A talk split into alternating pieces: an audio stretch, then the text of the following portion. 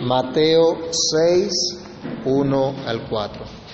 Guardaos de hacer vuestra justicia delante de los hombres para ser vistos de ellos.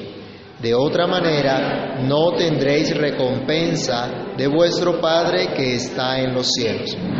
Cuando pues des limosna, no hagas tocar trompeta delante de ti, como hacen los hipócritas en las sinagogas y en las calles, para ser alabados por los hombres. De cierto os digo que ya tienen su recompensa.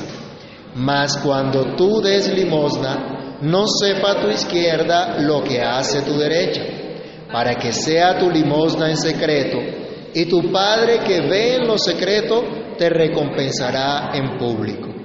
Padre Celestial, en el nombre del Señor Jesús te damos muchas gracias por este momento en que nos disponemos a reflexionar en tu palabra, por esta instrucción clara que tú nos has dado.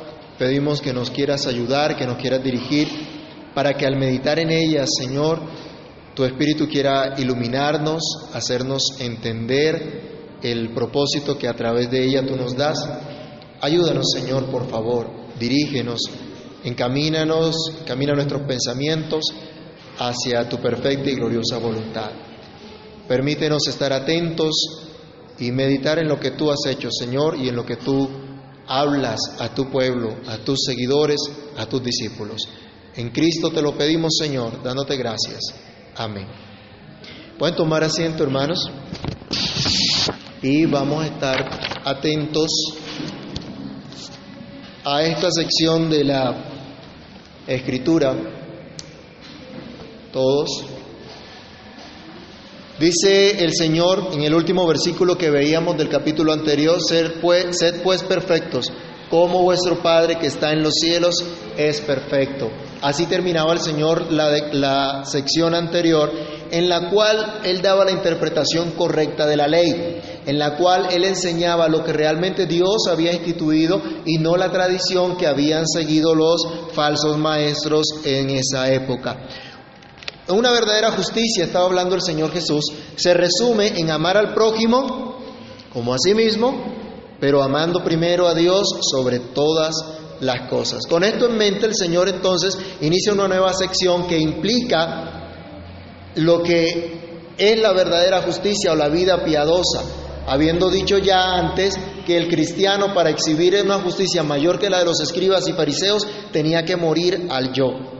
Así entonces el Señor ahora nos dice en este capítulo cómo es la relación del cristiano con Dios y cómo es la relación del cristiano con su vida en general. Lo que podemos llamar hoy una vida piadosa, y así titulamos nuestro estudio, una vida piadosa, que es la vida de la iglesia, la vida a la cual está llamada la iglesia de Dios.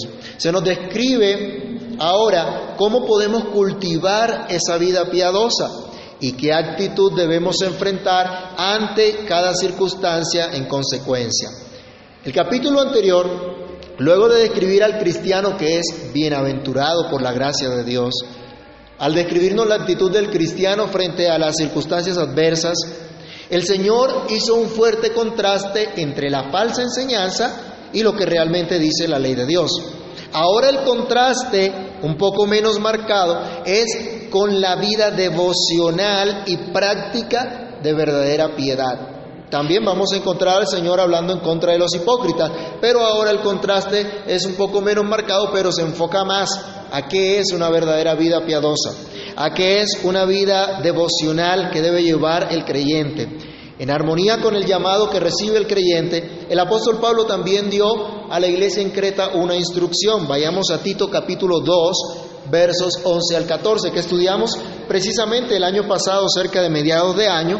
Tito capítulo 2, versículos 11 al 14. El llamado a la iglesia es, porque la gracia de Dios se ha manifestado para salvación a todos los hombres, enseñándonos que renunciando a la impiedad y a los deseos mundanos, vivamos en este siglo sobria, justa y piadosamente, aguardando la esperanza bienaventurada y la manifestación gloriosa de nuestro gran Dios y Salvador Jesucristo, quien se dio a sí mismo por nosotros para redimirnos de toda iniquidad y purificar para sí un pueblo propio, celoso de buenas obras. Comencemos entonces nuestra reflexión el día de hoy acerca de lo que es una vida piadosa. Y en primer lugar debemos decir que es una vida en la presencia de Dios. El Señor hace la introducción a esta sección del sermón en el versículo número 1 del capítulo 6, cuando exhorta, guardaos de hacer vuestra justicia delante de los hombres para ser vistos de ellos. De otra manera, no tendréis recompensa de vuestro Padre que está en los cielos. O poniéndolo en otras palabras, diría el Señor, tengan cuidado de hacer sus obras de misericordia para ser vistos de los hombres. Si lo hacen así, entonces ser vistos de los hombres será su única recompensa y no tendrán recompensa alguna de parte de Dios. Para ser perfectos, como nuestro Padre que está en los cielos es perfecto, hay que manifestar un amor genuino al prójimo, sin esperar nada a cambio de parte de ellos. Nuestras acciones deben girar en torno a nuestro único propósito más noble en la vida, el cual es glorificar a Dios. A Dios el único a quien debemos agradar. Una vida piadosa, una vida en la presencia de Dios, implica engrandecer al Señor, mostrar sus, sus, perfecciones mediante todas nuestras acciones. Vayamos a Mateo 5, del 13 al 16. Eso era lo que decía el Señor al principio. Esa vida piadosa tiene como propósito exaltar a Dios. ¿Y cómo se exalta a Dios? Manifestándolo en la manera de vivir. Acuérdense que el Señor nos decía que somos sal de la tierra y luz del mundo. Mateo capítulo 5 del 13 al 16. Vosotros sois la sal de la tierra. Pero si la sal se desvaneciere, ¿con qué será salada? No sirve más para nada, sino para ser echada afuera y hollada por los hombres. Vosotros sois la luz del mundo.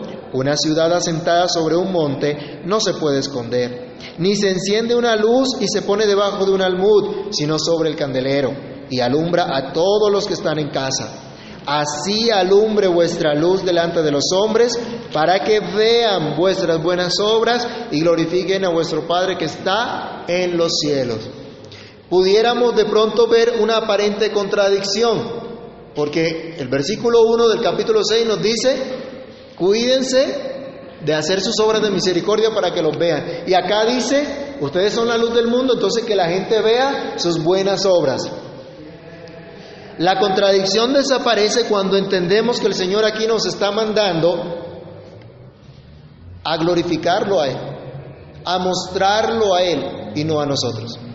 Que nuestro andar, en lo que hacemos, nuestra motivación es exaltar a Dios y no exaltarnos a nosotros mismos, no agradarnos a nosotros mismos, sino agradar a Dios.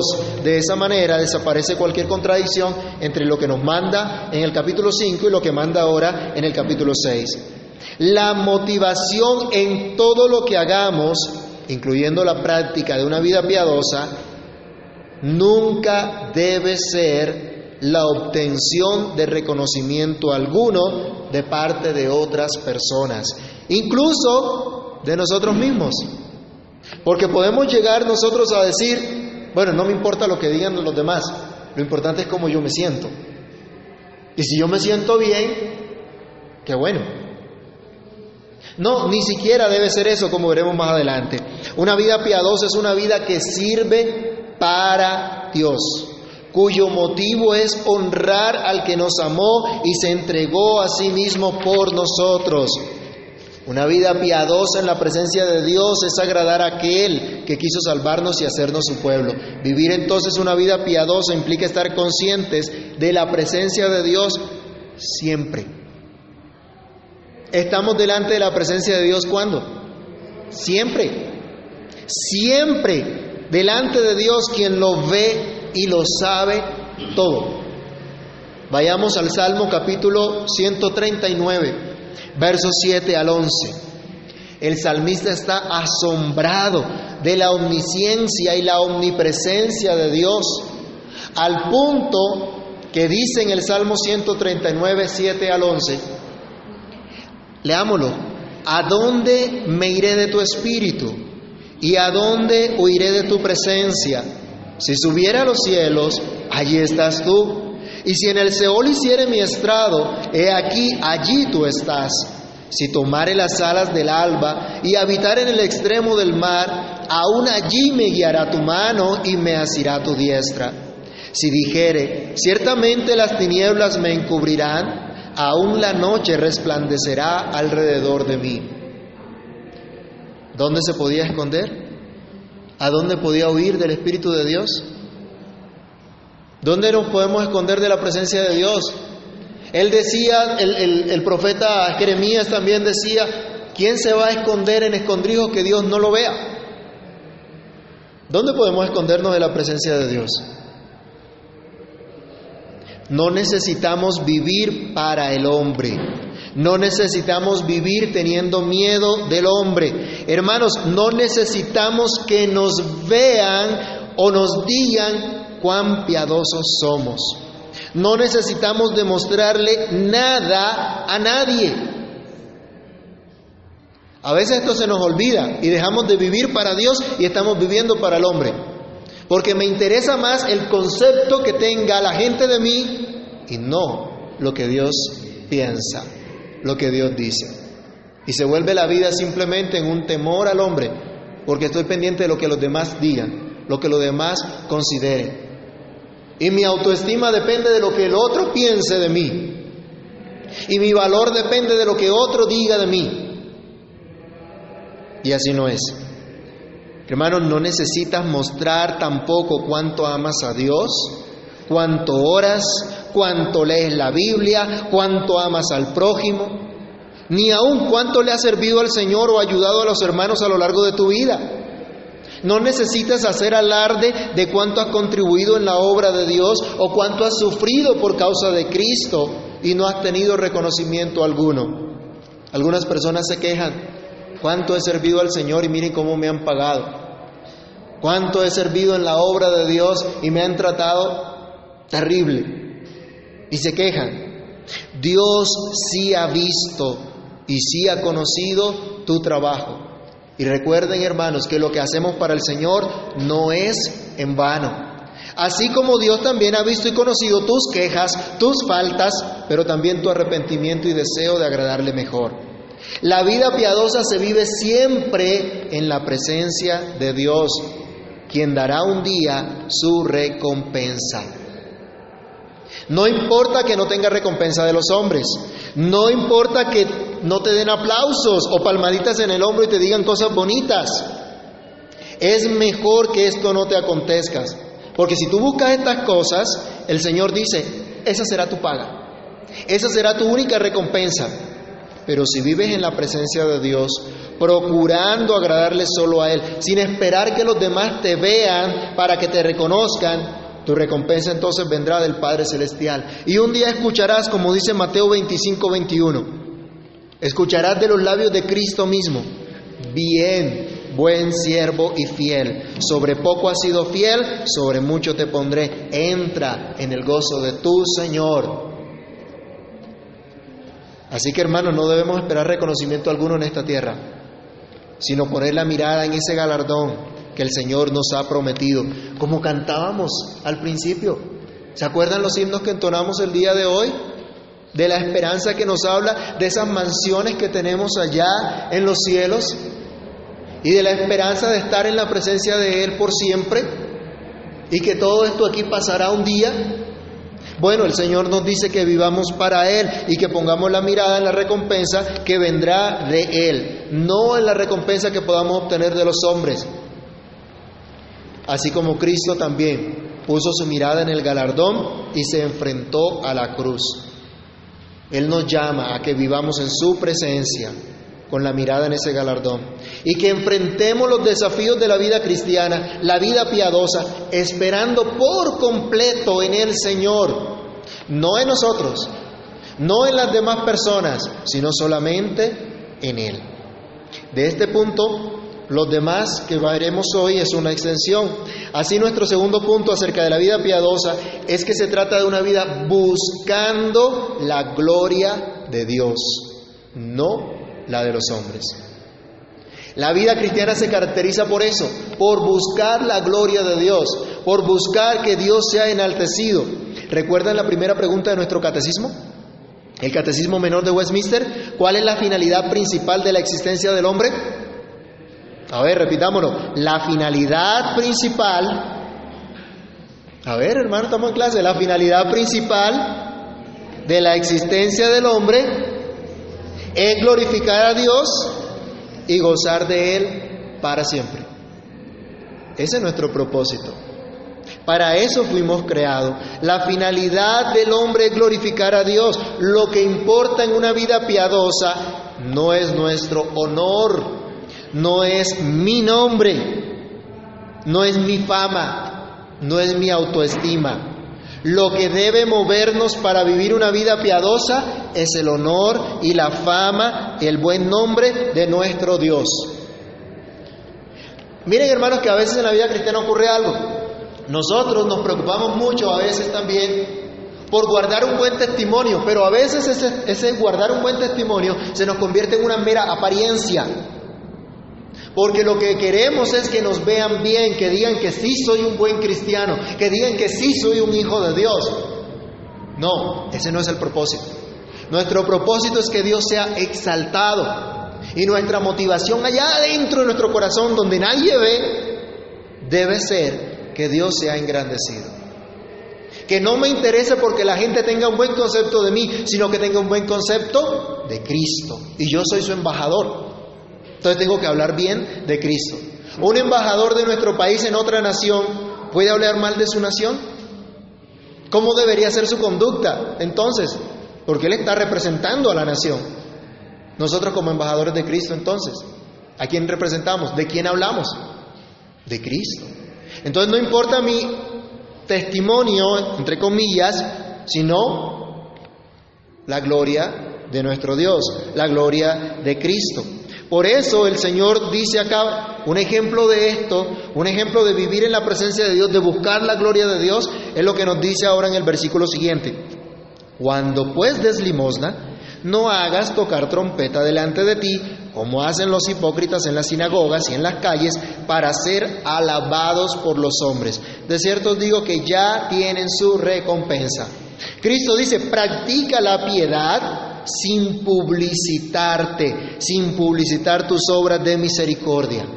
Una vida piadosa entonces se evidencia en apoyar a los necesitados. Eso lo dice la Biblia, eso lo enseña el Señor, el cuidado por los pobres. En este contexto la palabra limosna de pronto para nosotros suena despectivo, pero se refiere a un donativo, generalmente en dinero, como obra de caridad a algún necesitado. Pero podemos aplicarlo no solamente a dar dinero, sino también a dar tiempo, cuidado, dirección, o cualquier cosa con la cual podamos ayudar a los demás. La misma ley de Dios exigía esto. Vayamos a Éxodo 23, del verso 10 al 11. ¿Qué nos dice? Éxodo 23, del 10 al 11.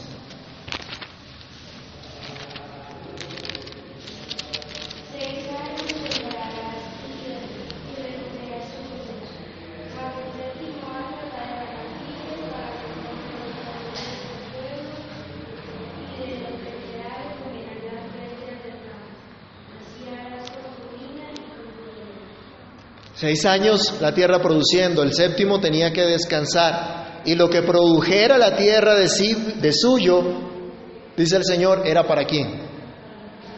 Para los pobres. Había provisión. Y si había una cosecha abundante ese, año, uy, no, Señor, esto está como, como generoso, está como grande. No, él decía, esto es para los pobres que hayan en el pueblo, para ayudar a los necesitados. Era lo que eh, Dios había establecido. La ley de Dios lo exigía, los escribas y fariseos lo sabían. Así que no era realmente un mérito suyo hacer estas cosas porque Dios ya lo mandaba. Era una obligación de cada creyente en particular. Jeremías capítulo 22, verso 16. Jeremías 22, 16.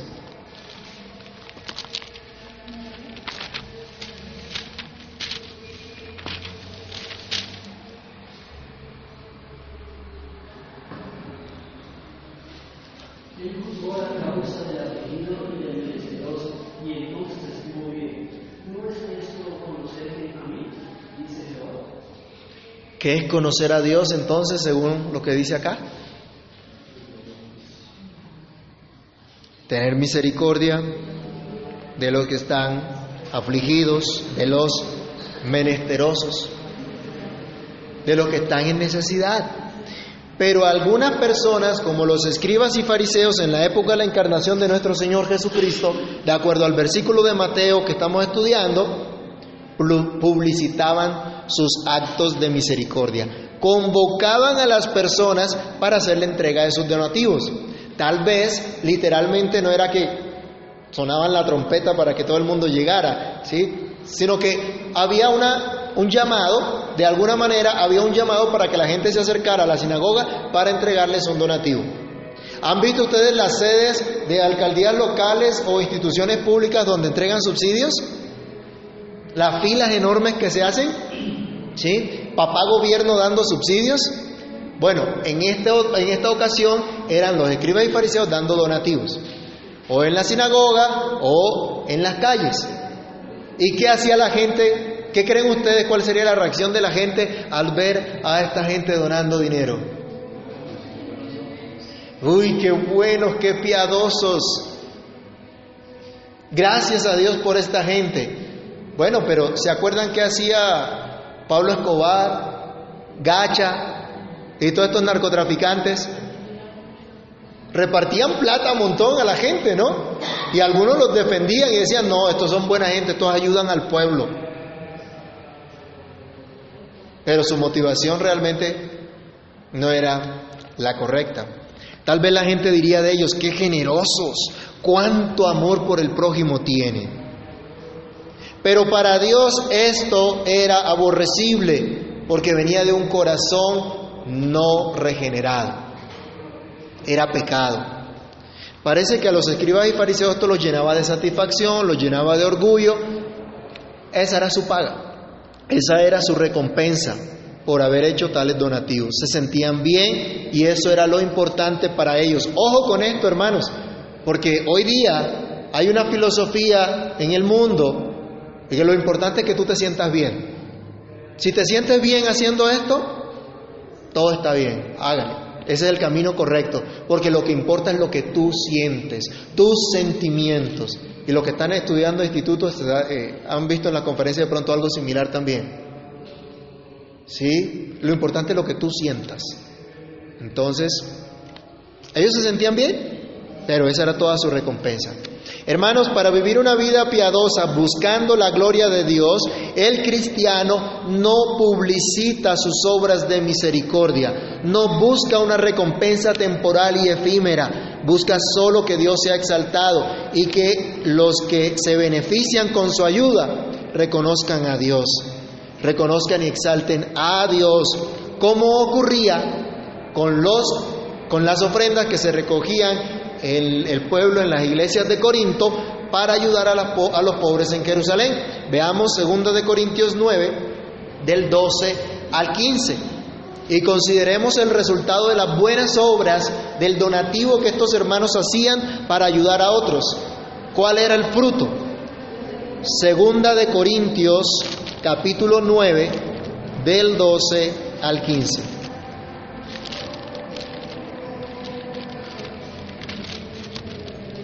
¿Qué nos dice?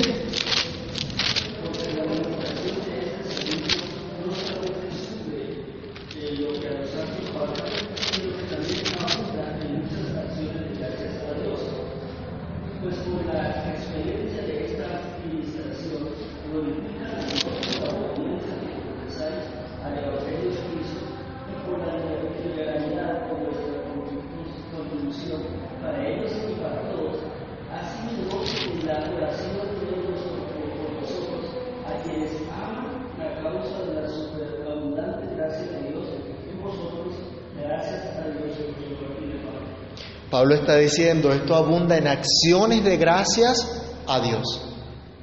Esto produce un corazón agradecido con Dios. Debemos alegrarnos, hermanos, que si Dios nos da la oportunidad de apoyar a alguien, de apoyar algún proyecto dentro de la iglesia para los necesitados, debemos alegrarnos no en el hecho de que nosotros demos, no en el hecho de que nosotros apoyemos, sino en el hecho que Dios será glorificado, que habrá gente que va a dar gracias a Dios, que va a haber gente que va a decir, Dios me ha provisto, Dios me ha suplido. Si usted tiene la oportunidad de ayudar a alguien que no tiene cómo responderle, cómo devolverle el favor, usted está haciendo tesoros en los cielos como veremos más adelante. Usted está exaltando al Señor. Porque hermanos, la realidad es que miren, ¿qué ocurre? A veces nos ayudamos entre nosotros o somos corteses unos con otros y tal vez tenemos la tendencia de esperar que nos devuelvan esa cortesía. Si yo te invito a almorzar, ¿de cuánto estoy esperando que también me invites a almorzar? Si te invité a comer un helado, bueno, yo veré con qué va a salir usted más adelante. No, esa no debe ser la actitud nuestra. No debe ser nuestra actitud esperar algo a cambio de una ayuda que podamos ofrecer. Por eso el cristiano no hace publicidad de sus obras. Y Pablo decía, esto fue lo que ocurrió. El resultado es que la gente daba gracias a Dios por esta administración. Y oraban también por estos hermanos. Mire, la gente estaba mirando a Dios. Una vida piadosa entonces se da buscando la gloria de Dios, no la gloria de los hombres, sin publicitar las obras de misericordia, aún sin felicitarte a ti mismo por esas obras de misericordia. Diríamos, bueno, yo no busco que los demás eh, me feliciten, pero tal vez yo sí me digo, bien. Tal vez yo en secreto sí me digo, vas bien, estás creciendo, estás siendo un creyente generoso. Seguramente los fariseos se sentían bien porque daban sus donativos. Tal vez si la gente alababa a Dios al proveerle de manera extraordinaria a través de ellos, realmente ellos no, no, no, no estaban contentos porque se promovía el amor al prójimo, la ayuda mutua, o porque se promovía en, en, la gente a amar a Dios sirviéndole de manera práctica a los demás, sino que se sentían bien porque se veían como justos, como ejemplos de piedad y de honestidad. ¿Qué dice el versículo siguiente, Mateo capítulo 5? Mas tú, perdieron el versículo, no pierdan la cita, que estamos en Mateo 5. Mas tú, mas cuando tú des limosna, no sepa tu izquierda lo que hace tu derecha, para que sea tu limosna en secreto. Dice el Señor, no necesitas llevar la cuenta de cuánto dinero le has dado a los pobres. No necesitas llevar la cuenta de la cantidad de ayuda que has dado a otros. No necesitas decirte a ti mismo, bien, lo has hecho bien, eres un buen cristiano. No, ninguna de esas cosas son necesarias. De hecho, puedes olvidar todas estas cosas porque no buscas agradarte a ti mismo, sino que buscas agradar solamente a Dios, buscas hacer solamente su voluntad que es agradable, que es perfecta y que corresponde al gran amor con que Dios te ha amado. Haces esto haciendo todo realmente para la gloria de Dios. Si tu motivación al actuar, al hacer una obra de misericordia, al ayudar a los necesitados, es la gloria de Dios, no tienes por qué sentirte bien contigo mismo o complacido por haber hecho esta misericordia, aunque no te agradezcan. ¿No les ha pasado, hermanos, que cuando ustedes hacen algo por alguien y no les agradecen, no les da una cosita allá adentro como, esta gente sí es desagradecida, ¿no?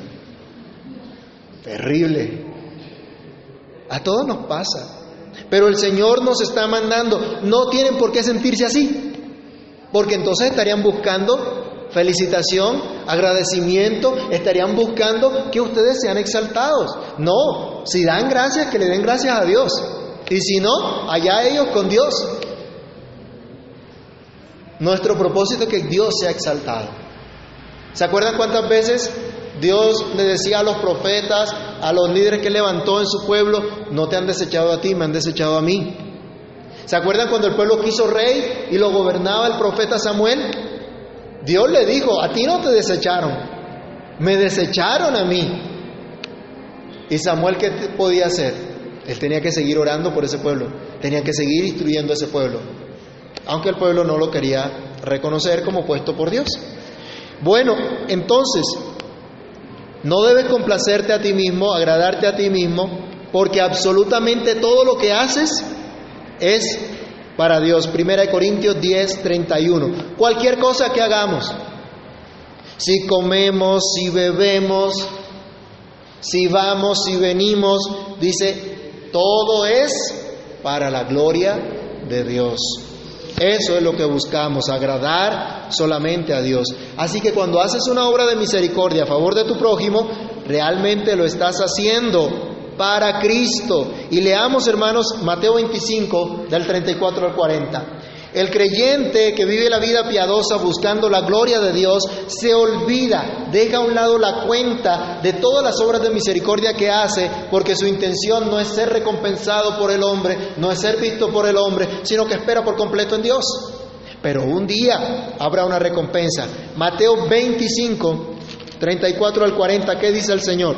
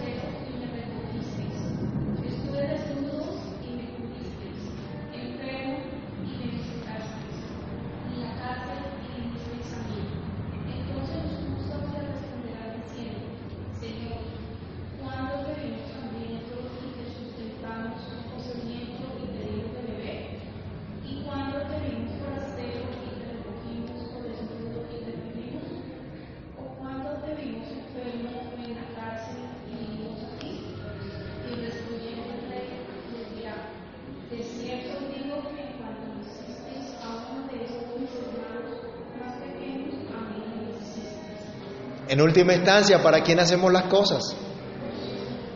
Si ayudamos a alguien, ¿a quién le estamos sirviendo en realidad? Es a Cristo. Entonces, ¿de quién va a venir la recompensa? ¿Quién podrá recompensar de la mejor manera? Solo Cristo.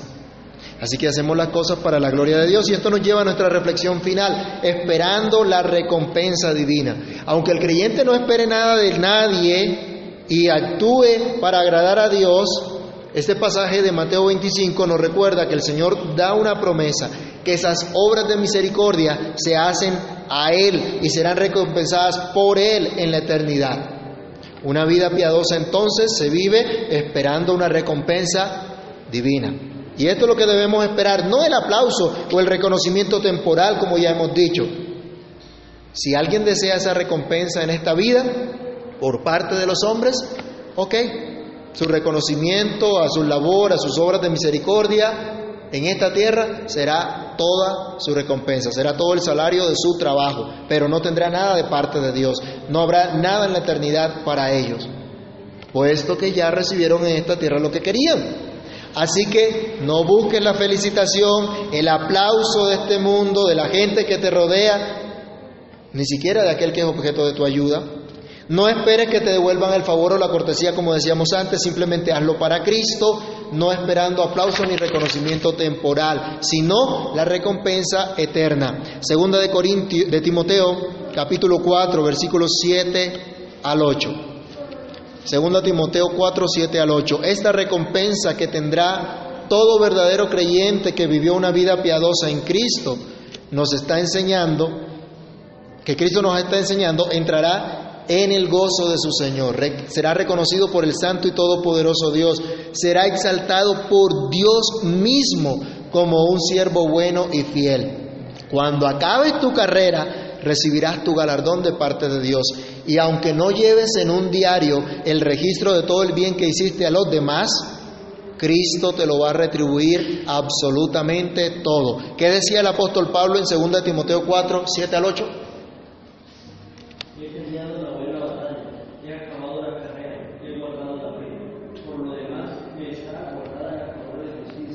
la cual me dará el Señor juez justo en aquel día, y no solo a mí, sino también a todos los que hablan sobre él. Habrá recompensa. Habrá recompensa de parte de Dios. Tendrás por la eternidad su gozo, su paz. Dios va a recompensar absolutamente todas esas buenas obras que si bien hizo Él mismo a través de ti, te va a recompensar a ti por haberlas hecho en amor, en obediencia al Señor. Y cuando tú la hiciste en secreto, la hiciste, la hiciste para Él, pero el Señor te va a recompensar en público. Delante de todos, así tú lo hayas hecho en privado. Absolutamente nada se comparará con esto que recibirás en ese entonces. Nada vale tanto en esta vida como para perder la recompensa eterna y dedicarse simplemente a una vil paga temporal. ¿Qué es lo más importante para ti? ¿Lo temporal o lo eterno? ¿Cómo demuestra tu visión del mundo en el que vives? Tu forma de vivir. Hay una justicia superior a la de los escribas y fariseos. Hay una justicia superior que se llama una vida piadosa, que es una vida consciente de la presencia de Dios en todo momento, en todo lugar. Una vida cuyo propósito solamente es exaltar el nombre, la fama de Dios, en cualquiera que sea nuestra vocación. Una vida de entrega al Señor una vida de esperar por completo la recompensa de Dios. La pregunta es, ¿estamos viviendo esa vida? ¿Estamos viviendo conforme a esa piedad de la cual Cristo nos habla? ¿Hemos elegido en última instancia agradarnos a nosotros o agradar a Dios? ¿Para quién estamos viviendo? Cuando tratamos de agradar a los demás, en realidad estamos agradándonos a nosotros mismos, porque queremos que el otro se sienta bien con nosotros que el otro tenga algo bueno que ver, que decir de nosotros. Pero ¿a quién buscamos agradar en realidad? ¿Estamos buscando la gloria de Dios en todo lo que somos y en todo lo que hacemos? ¿Es nuestra relación con Dios la base de nuestra relación con la vida en general?